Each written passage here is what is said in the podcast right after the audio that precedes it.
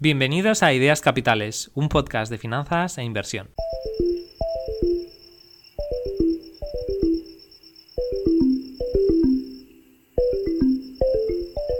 Este es el último episodio de esta segunda temporada del podcast Ideas Capitales.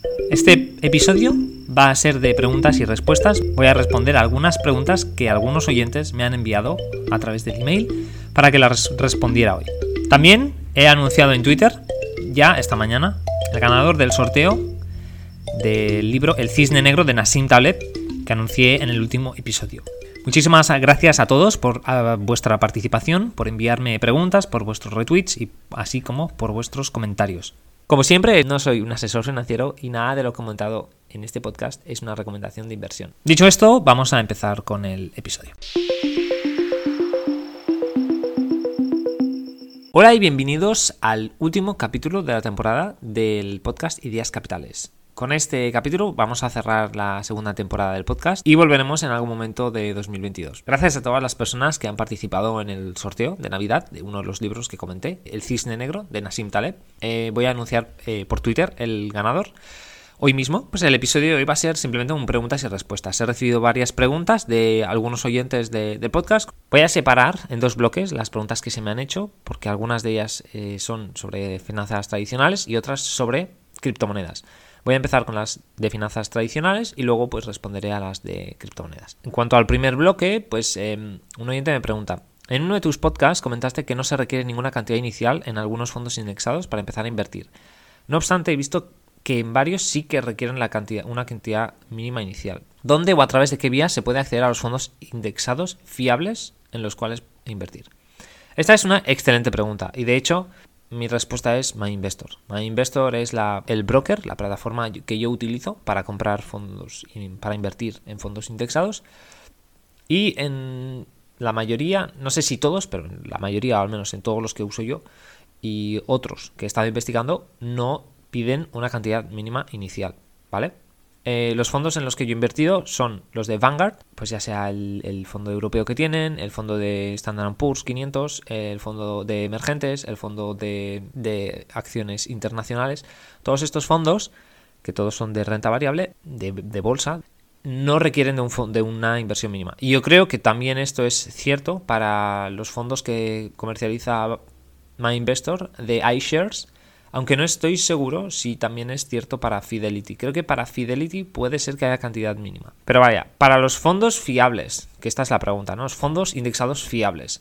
Hay básicamente cuatro comercializadoras de fondos de inversión indexados en bolsa que básicamente tienen la mayor parte de la cuota de mercado, ¿no? Que serían Vanguard, Fidelity, iShares y luego también estaría a lo mejor Amundi, ¿no? Em, cualquier fondo de estos eh, de estas casas de inversión pueden ser a priori eh, pues ya es una casa de inversión fiable eso para empezar. Pero sí que es verdad que no olvidemos no todos los fondos indexados son lo mismo hay que mirar bien las comisiones y bueno pues en general cualquier cosa que sea más alta de 0,1% 0,2% pues ya hay que mirárselo con, con lupa porque un fondo indexado pues debería ser debería tener las comisiones más bajas del mercado ¿no? y, bajas significa pues 0,1% algo así 0,2% algo más alto pues eh, bueno si es un fondo temático si es alguna cosa pues eh, a lo mejor un poco más extraña ¿no? que invertir en, un fondo global o de Estados Unidos que son los más típicos pues a lo mejor por eso se cobra una comisión más alta pero habría que estudiarlo entonces bueno pues eh, para la pregunta la respuesta es simplemente esta. Yo utilizo MyInvestor, aunque también sé, pues por ejemplo, que en DeGiro, que es otro broker, em, también pues existen fondos fiables. Y además, pues DeGiro es una plataforma que yo también uso, pero no la uso para invertir en fondos de, inversión, sino que la uso para acciones. Porque DeGiro es un broker que no comercializa fondos indexados, sino que comercializa ETFs, que es bueno, pues otra manera de invertir en fondos de manera pasiva, pero el, motivo por el cual no invierto en fondos a través de, Giro es porque bueno, pues MyInvestor está registrado como broker en España y de Giro pues se tiene la sede en Holanda, diría. Y bueno, pues aquí entramos en el tema de que si alguien tiene más de 50.000 euros invertidos en de Giro pues ya tiene que rellenar el modelo 720 y bueno, pues eh, por no hacerlo, pues eh, eh, uso MyInvestor. Además de que no, no que llegue a esa cantidad, ¿no? Pero en, el momento en el que llegue, pues eh, no, no, no, voy a no voy a querer vender, ¿no? Con lo cual yo estoy invirtiendo a 50 años vista, pues no tengo, no tengo ganas de tener que vender y, y prefiero pues eh, tenerlo en MyInvestor sin tener que rellenar ningún modelo. Y bueno, además también pues porque los fondos de MyInvestor creo que tienen una, una amplia gama de selección de fondos indexados, que en de giro no lo tengo tan controlado, y bueno, me gustan los de Vanguard y los de MyInvestor están en Vanguard, entonces pues me va perfecto. Seguramente hay fondos equivalentes, no, si no los mismos de, que, que MyInvestor, pero vaya, eh, yo prefiero MyInvestor pues porque, no sé, em, lo empecé a usar así para los fondos, me pareció muy bien, muy buena la oferta que, tenían de fondos, los, fondos que quería, entonces bueno, pues por ahí, por eso lo uso. Otra pregunta que me hace un oyente es em, sobre un libro, vamos a ver, ¿Recomendarías el libro de Investment Valuation de Damodaran? Em, pues este, a ver, no lo he leído, con lo cual pues em, no puedo dar una opinión. Lo que sí que llevo algún tiempo leyendo a Damodaran, he visto pues eh, algunos de sus, de sus clases en YouTube, ¿no? están colgadas de, gratis.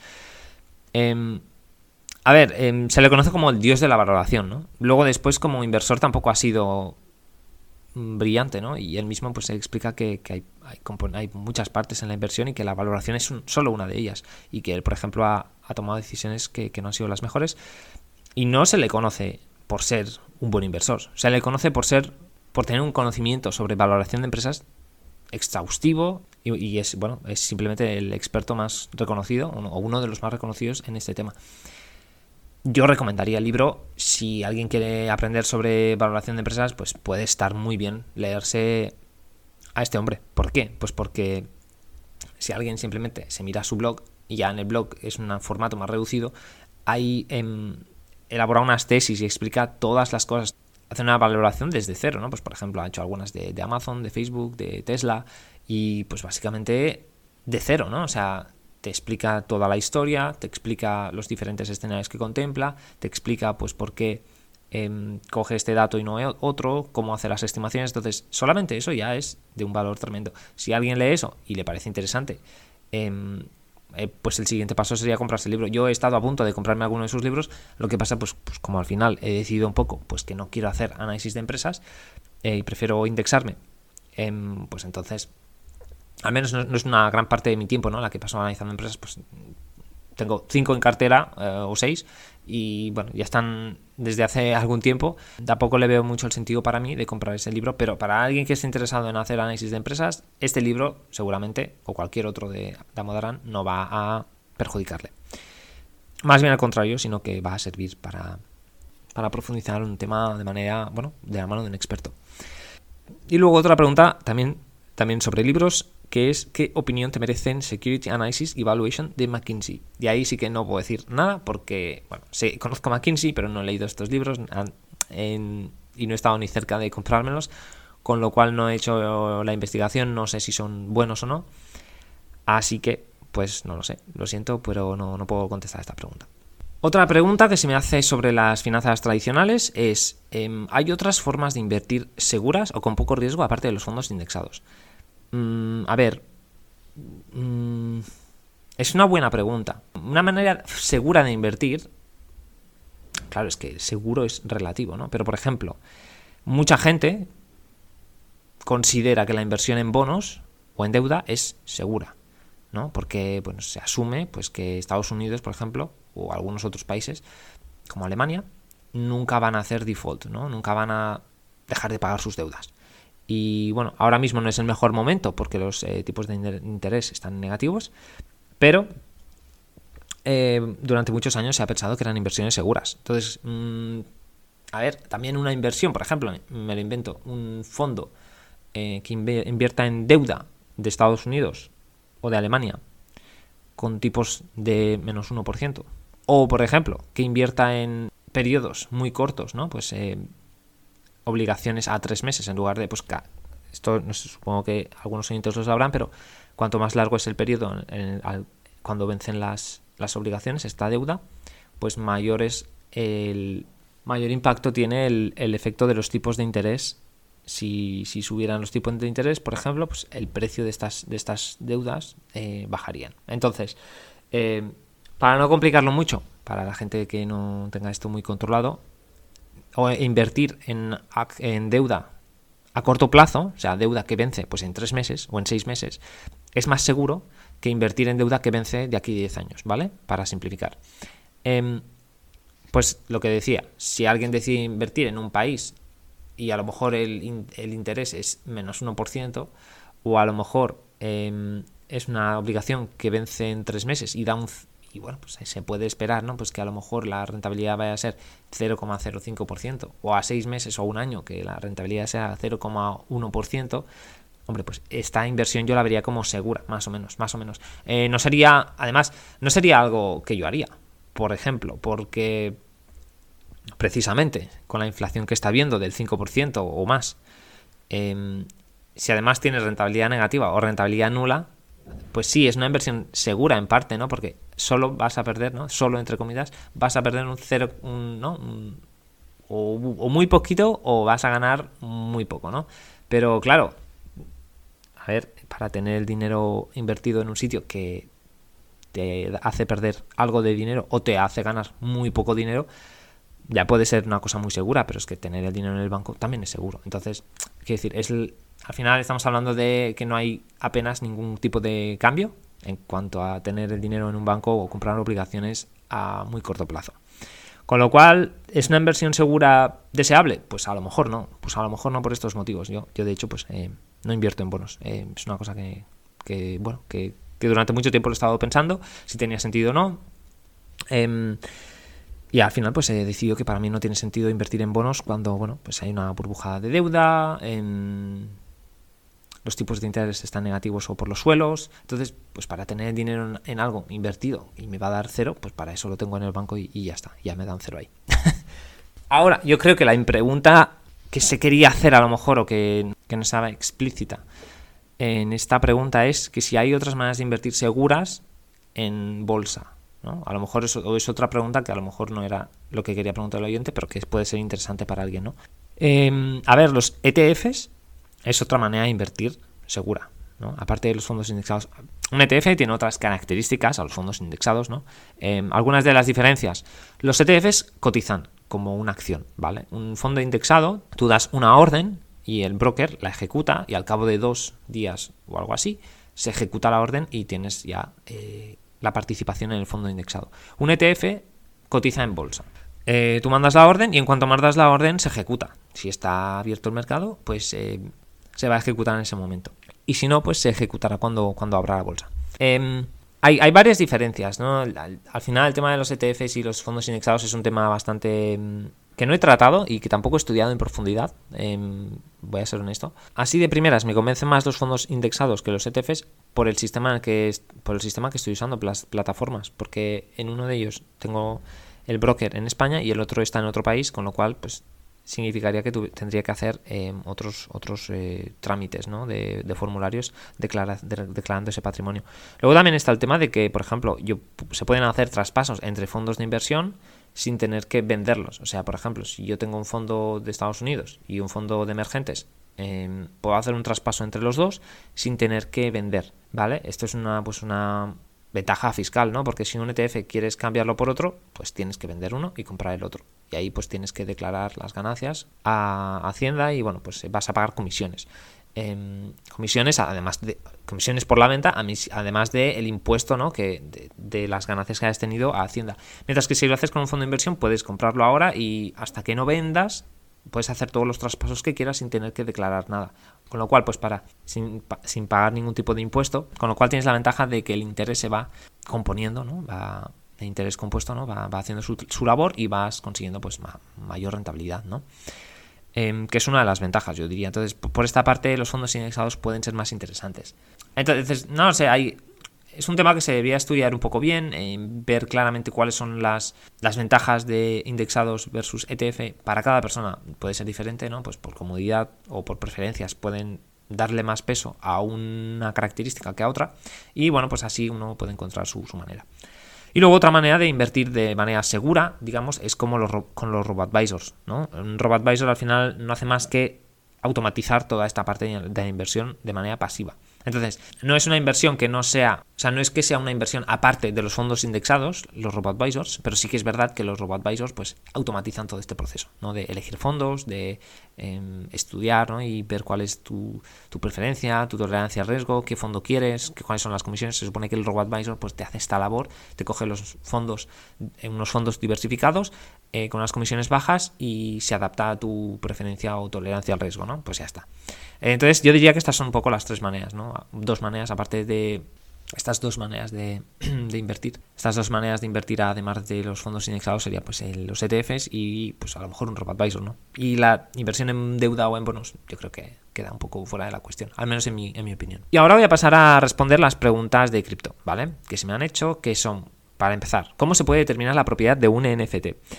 A ver, el tema de los NFTs es que todas las transacciones del blockchain, que pasan en el blockchain, que es la tecnología detrás de las criptomonedas, em, se pueden traquear, es decir, eh, son, se, pueden ver por cualquier persona, o sea, cualquier persona puede identificar las cosas, ¿no? Entonces, por ejemplo, em, la propiedad de un NFT se puede comprobar en el blockchain, pues porque alguien puede, si ves, estás viendo un NFT, por ejemplo, en OpenSea, eh, que es el marketplace, ¿no? Donde se venden algunos NFTs, o en, otro marketplace, tú puedes ver qué persona tienes, tiene ese, NFT, ¿no? Tienes la cuenta asociada que tiene la propiedad de ese NFT, ¿no?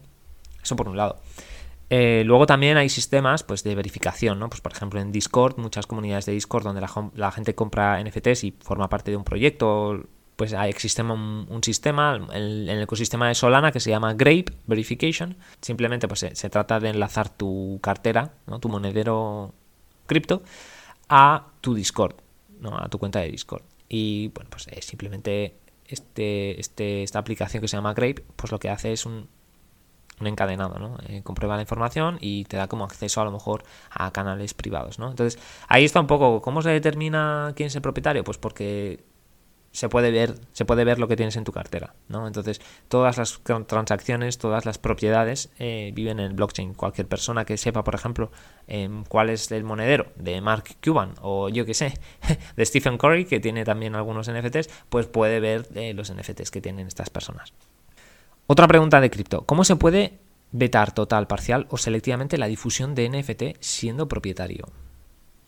Eh, supongo que esta pregunta lo que quiere lo que pregunta es, ¿cómo me aseguro yo ¿no? de que mi NFT no se copia? ¿no? O no. A ver, el tema es, cualquier persona puede coger una imagen o un vídeo, hacer control, eh, control derecho, guardar como y tener la imagen, ¿no? Em, pero eso no significa que tú seas propietario. O sea, esto es lo mismo que decir, no me gusta este ejemplo, la verdad, porque cuando la gente compara la Mona Lisa pues con los NFTs me parece un poco desproporcionado.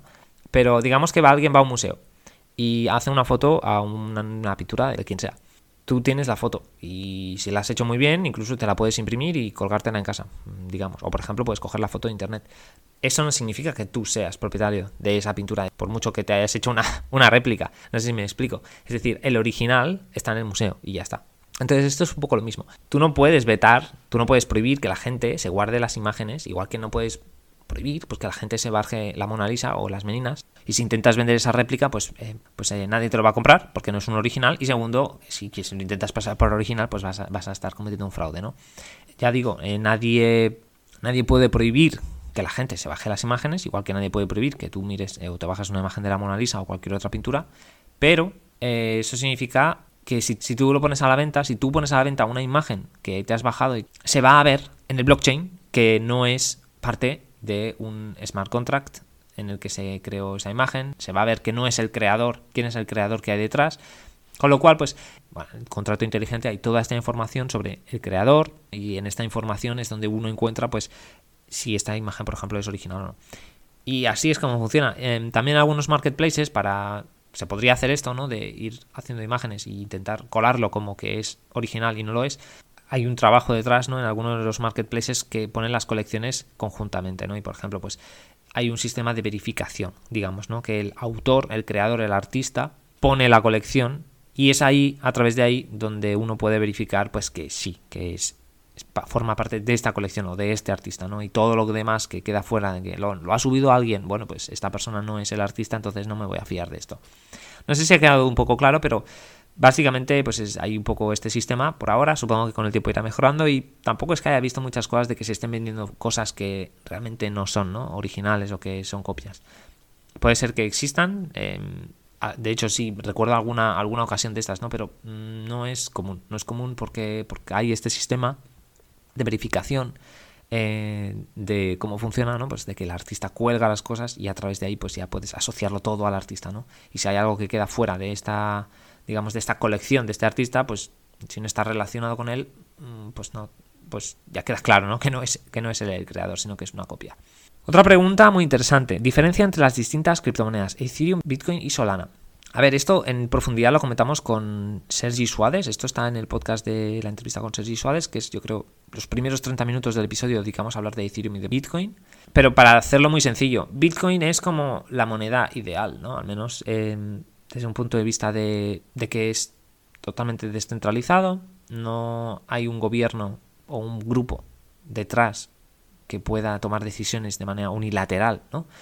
El problema es que nuestro dinero va perdiendo valor con el paso del tiempo por el tema de, bueno, que se está imprimiendo más, más dinero. Entonces, eso no lo puedes controlar. Con Bitcoin sabes que va a haber 21 millones de Bitcoin aproximadamente y que, va, y que ya no va, a haber más. Y es un sistema descentralizado que está pensado pues para eso, para que no se pueda, eh, para que no se pueda cambiar, ¿no? Esa es una de las ventajas de Bitcoin como moneda digital o como moneda ideal, pues funciona.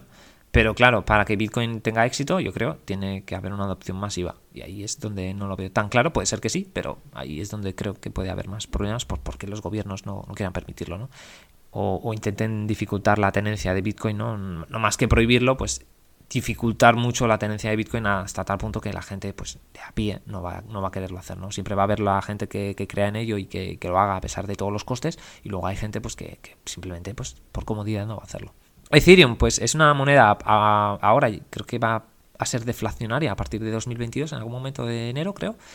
Eh, con lo cual, pues tiene la ventaja de que no solamente es una moneda estable, que no va a tener una, oferta que vaya subiendo, sino que va a ir disminuyendo poco a poco. La característica principal de Ethereum es que se puede construir encima de ello. El código de Bitcoin es básicamente con la intención de que esto sea inmutable, que no se toque nada y que no se cambie. Eh, Ethereum es, aquí tenéis la red de blockchain, em, y tú puedes construir lo que quieras encima de ello. Sería como decir, pues el, Internet. Es como el Internet. Dentro del Internet, pues se pueden hacer muchísimas cosas. Y ahí es donde han nacido las finanzas descentralizadas en Ethereum. Y hay una innovación en el tema de finanzas. Con lo cual, pues es muy interesante, un espacio muy interesante para ver. Hay muchos desarrolladores. He oído a muchos inversores pues decir que la gente más inteligente están desarrollando en Ethereum, ¿no? Un poco la diferencia entre Bitcoin y Ethereum sería Bitcoin tiene sentido de manera monetaria, ¿no? Em, Ethereum tiene sentido de manera utilitaria. O sea, yo Ethereum le veo utilidad, además del valor, pues que, mira, es una eh, es además una cripto que tiene va a tener deflación, ¿vale?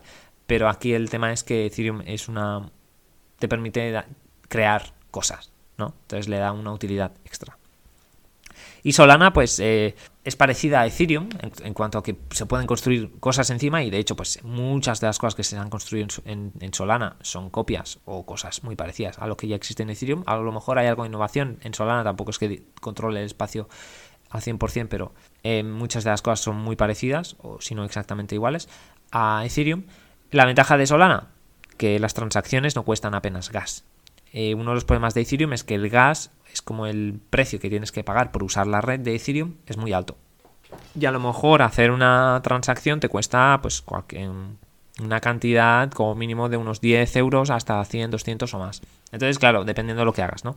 Em, esto es un impedimento, ¿no? O sea, a menos que estés tratando con miles de euros, pues a lo mejor no te sale a cuenta hacer una transacción si vas a tener que pagar 100 euros de gas, ¿no? O 50. Solana soluciona esto porque las transacciones son céntimos, una décima parte una centésima parte de, un céntimo de dólar, ¿no? Entonces, o de un dólar. Entonces dices, bueno, es que me da igual, eh, no cuesta apenas nada.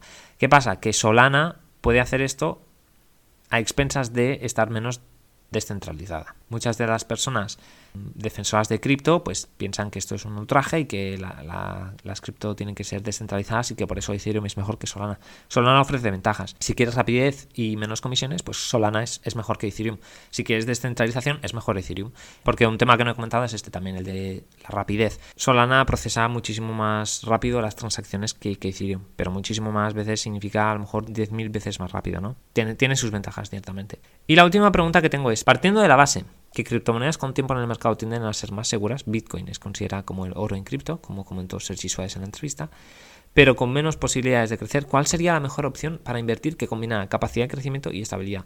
Esta es una pregunta excelente y de hecho es la pregunta yo creo que se hace mucha gente, ¿no? Eh, esto lo tratamos también en profundidad pues con Sergio un poco. Yo voy a decir un poco lo. Voy a hacer un resumen un poco de lo que comentamos. Y también pues voy a incluir mi opinión. A ver, el tema es, eh, Sergi, por ejemplo, en la entrevista comentó que él tiene un 80% de su patrimonio en cripto en cosas seguras, Bitcoin y Ethereum, mm, si no recuerdo mal, y el 20% en apuestas más arriesgadas. Es que esto depende, mucho ¿no? de patrimonio que tengas, de la tolerancia al riesgo que tengas, de, de tu edad. Por ejemplo, si una persona, me lo invento totalmente, pero si una persona tiene 25 años y está ganando muchísimo dinero, pues a lo mejor podría decir, mira, pues pongo un 50% o un 80% en cosas arriesgadas y que se multiplique y que me vaya bien. Y así a lo mejor mm, puedo hacer muchísimo dinero. Y si va mal, pues oye, como estoy ganando mucho, pues tampoco pasa nada. Eh, para una persona, pues a lo mejor que no tenga tanto ahorro, que no, no gane tanto dinero, que tenga una edad más avanzada, pues a lo mejor el porcentaje debería ser más 90% Bitcoin y Ethereum y un poquito menos de apuestas arriesgadas si es que hubiera algo. Entonces, bueno, pues eh, depende un poco em, de cada persona. Que cada persona tenga, tiene que decidirlo, tiene que pensar y hacer los números y decir, bueno, si esto se fuera a cero, porque puede ser que muchas cosas de cripto se vayan a cero, incluso Bitcoin podría ir a, ir a cero. De hecho, mucha gente la que escucho hablar sobre Bitcoin dice, no, no, es que o Bitcoin no vale muchísimo dinero o no vale nada. ¿no? O sea, no hay, un, no hay un término medio. Yo, por ejemplo, creo que la, otra de las ventajas de Ethereum es precisamente esto. Nadie que hable de Ethereum o que esté construyendo en Ethereum te diga esto de, no, bueno, es que a lo mejor esto no vale nada. No, vale algo. No sabemos cuánto, es muy complicado hacer una valoración, pero vale algo. No es que valga muchísimo o no valga nada, vale algo, no sabemos cuánto, ya se verá. Con Bitcoin sí que he visto muchísima gente hablar de, Bitcoin, pues ya sea Emerito Quintana, ya sea Anthony Pompliano o muchísimas otras personas, inversores o, gente pues, que cree en Bitcoin, que te, te dicen honestamente, en plan, Bitcoin podría valer cero pues con esta información haz lo que quieras. Em, a lo mejor si inviertes en otras cripto, como son más arriesgadas, la probabilidad de que valga cero no es, me lo invento, ¿eh? me lo invento, estos son números totalmente inventados, pero si tú, por ejemplo, te piensas que Bitcoin, la probabilidad de que valga cero es un 20%, pues a lo mejor se están invirtiendo en otra cripto que no conoce nadie o que se usa muchísimo menos o que es más nueva, pues a lo mejor puedes decir, bueno, pues a lo mejor esta, la probabilidad de que valga cero es un 50%.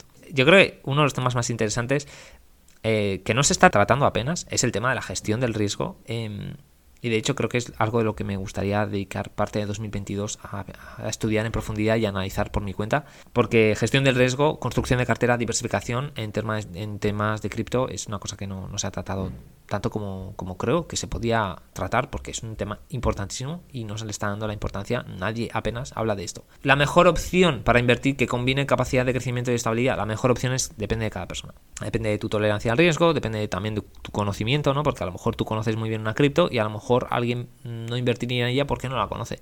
Entonces, conocer muy bien el espacio pues es vital, conocer los riesgos y las oportunidades de cada cripto es también muy importante y saber gestionar una cartera. Pues claro, es que así a, grandes rasgos, pues yo diré, yo tengo tampoco muchísimas criptos, ¿no? Por lo que comentamos también con Sergi, que tener muchas es complicado porque luego te cuesta mantenerte al día, estar enterado de todos los desarrollos, de la evolución de cada proyecto. Entonces, por ejemplo, pues una cartera más o menos así, que tenga crecimiento pero también estabilidad, pues podría ser a lo mejor algo de, pues Ethereum y Bitcoin a lo mejor un 60%, entre 60 y 80%, ¿no? Vamos a dar un rango. Y a lo mejor entre un 40 y un 20%, pues cosas más arriesgadas, ¿no? Y algunas podrían ser más que otras. Estas cosas es muy complicado saber lo que va a pasar, con lo cual, pues em, que cada uno sepa que tiene que hacer su propio análisis. Nada, es una recomendación de inversión de lo que he comentado, vuelvo a repetir. Y nada, pues eh, cada persona tiene que hacer su propio análisis, llegar a sus propias conclusiones y ya está. Con esto termino la, temporada del podcast. Muchísimas gracias a todos por escucharme cada semana, por vuestras preguntas, por vuestra participación en el sorteo. Nos vemos el año que viene. Espero que tengáis unas felices fiestas y hasta la próxima. Muchas gracias por escucharnos. Espero que el episodio de hoy os haya resultado interesante. Si es así, por favor, dadle like, compartidlo por las redes sociales y suscribíos al canal. Hasta la próxima.